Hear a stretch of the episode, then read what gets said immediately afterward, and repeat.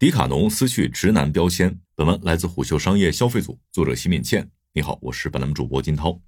晚上六点，北京东四环附近的一家迪卡侬门店内，几个前来购买潜水设备的人失望而归。据虎嗅探店观察，这家门店内和潜水设备一样断货的，还有网红雪地鞋等多款产品。这两年，类似的断货情况时常发生在迪卡侬各销售渠道。因为市场预估没做好，某些产品需求爆发，后续追加的订单从工厂到门店会比较慢。我们也天天催供应链的同事，一位迪卡侬门店工作的人告诉虎嗅，市场预估和实际需求的差异，大概率和迪卡侬这两年来的突然出圈有关。早些年前，这家主打性价比的运动超市，因为门店陈列、产品设计过于朴实无华，一度被消费者调侃为“直男的乐园”。虽然逛迪卡侬的女性不少，但她们大部分是帮家里人买，很少在迪卡侬给自己买。但这两年情况悄然变化，迪卡侬圈了一批女粉丝，她们开始在迪卡侬给自己买鞋服。从二零二三年夏天爆火的短裙，到秋天的冲锋衣、冬天的滑雪服，社交媒体上很多女生都开始分享在迪卡侬淘到的宝贝。经营业绩上的表现更加明显。二零二零到二零二二年，迪卡侬营收从一百一十四亿欧元增长到了一百五十四亿欧元，其二零二一年和二零二二年的营收增速都超过此前十年的水平。具体到中国市场，迪卡侬这两年更是打了个翻身仗。吴秀从权威渠道获悉，迪卡侬的设备、鞋服卖的都很不错。二零二二年第一财经金字招牌运动服饰品类偏好度榜单上，迪卡侬更是位列第一。迪卡侬能火起来，自然得益于户外运动的爆发。二零二一年开始，滑雪、露营、骑行等户外运动开始冒头，从小众人的爱好变成了社会潮流。数据显示。二零二一年的户外运动意愿参与比例达到百分之八十四，在一众运动中遥遥领先。于是，户外装备领域站在了风口上。不管是上游的代工厂，还是原有的各种品牌创业者，都在向户外风靠拢。除了抓住了这波户外红利，迪卡侬的出圈离不开其独特的经营模式以及这两年的改变。迪卡侬能在一众运动品牌中脱颖而出，一个最大的原因是品类全、性价比高，很适合大众消费者或某种运动的入门者。从涵盖的运动品类看，目前迪卡侬在中国市场涵盖八十多种运动，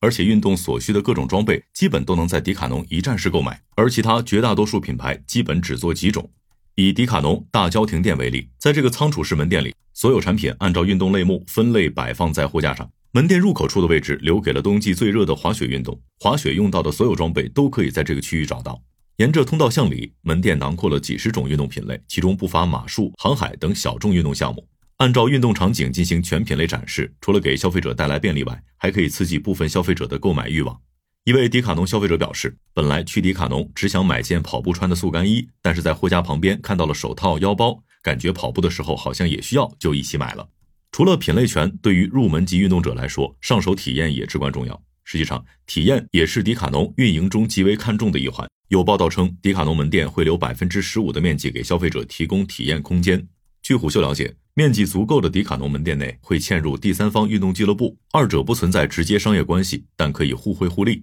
迪卡侬可以为运动俱乐部引流，运动俱乐部又充当了迪卡侬的产品学习体验区。对体育设备来说，体验带来的效果是惊人的。迪卡侬内部调研显示，体验过和没体验过的顾客购买率相差五倍以上。此外，高性价比是刺激购买的关键，这也是迪卡侬坚持多年的既定战略。迪卡侬的每个产品线都有性价比高、畅销的蓝色货品。通常，蓝色货品会被摆放在货架上最靠近通道的一米处。网易数独曾针对蓝色货品进行过抽样统计，结果发现百分之七十的产品价格都低于五十元。对于很多非专业人士，他们未必懂得什么品牌合适，在同样的价格下，就会选择有品质保证的迪卡侬。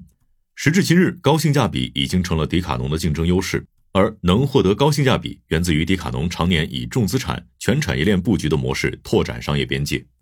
迪卡侬的创始人米歇尔·勒克莱尔本身是个富恩代，他背后的莫里斯家族是法国几大顶级豪门之一。有法国媒体报道，这个家族拥有约一百三十个品牌或连锁店，每年总营业额接近一千亿欧元。米歇尔刚成立迪卡侬的时候，本来做的只是品类全、高性价比的体育用品零售的生意，店里卖的很多都是其他品牌的产品。迪卡侬走低价策略，就需要压低品牌方的产品利润率，这无形中给迪卡侬和品牌方之间的合作埋了一颗雷。率先引爆这颗雷的是某自行车品牌，因为不满迪卡侬的利润率，这个品牌直接停止了给迪卡侬供货。这件事后，背靠老钱家族的迪卡侬开始生产自己的自行车，并逐渐走上了发展自主品牌、重资产布局的全产业链的路。目前，迪卡侬售卖的产品绝大部分都是自有品牌。从产品设计、生产到完成售卖的所有环节，除了部分产品利用代工厂生产外，其他设计、物流、渠道、售后等几乎所有环节都由迪卡侬自主掌控。自己掌控供应链，就有了更大的定价权，也给低价留了空间。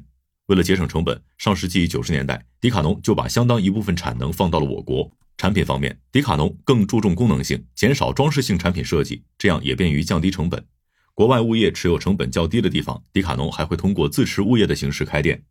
因为走高性价比路线，再加上重资产运营，迪卡侬的利润率水平在业内相对较低。以二零二二年为例，迪卡侬净利率约为百分之六，而安踏、李宁均超过百分之十五。所以一直以来，迪卡侬都想撕掉直男和低价的标签，向直男、初学者之外的圈层拓展，也是迪卡侬近两年出圈的另一个关键决策。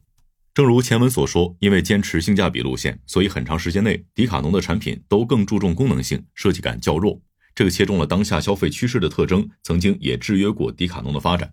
我们以占运动装备大头的鞋服为例，二零零八年前后，乘着北京奥运会的东风，我国运动鞋服快速发展。期间，耐克、阿迪等国际品牌靠着品牌营销、产品设计等快速占领市场。反观迪卡侬的表现则相对平淡。一位长期跟踪运动行业的分析师向虎嗅表示，在他们看来，过去很长时间，迪卡侬的产品都不够日常。其他运动品牌绝大部分服装都是能像时装一样日常穿出门的，但是迪卡侬这样的产品明显少很多。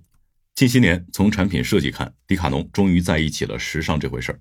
有知情人士向虎嗅透露，迪卡侬内部曾做过消费者调研，结果很多消费者都反馈其产品太土了，这让他们感受到了挑战。虽然时尚一直不是迪卡侬的方向，但内部产品设计也确实根据消费者反馈做了一些调整。正因如此，才有了这两年很多爆款产品的出圈。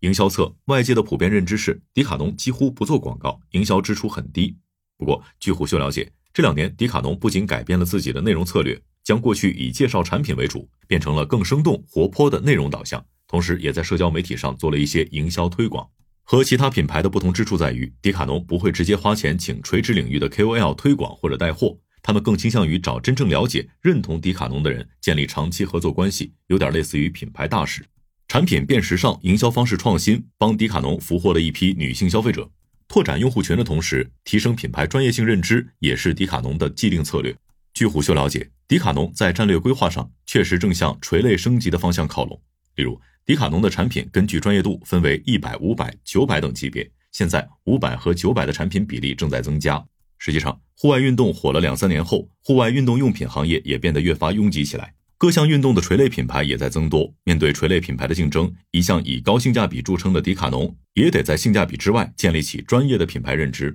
毕竟，很多初涉户外行业的人会越来越专业，而品牌总是向下兼容易，向上拓展难。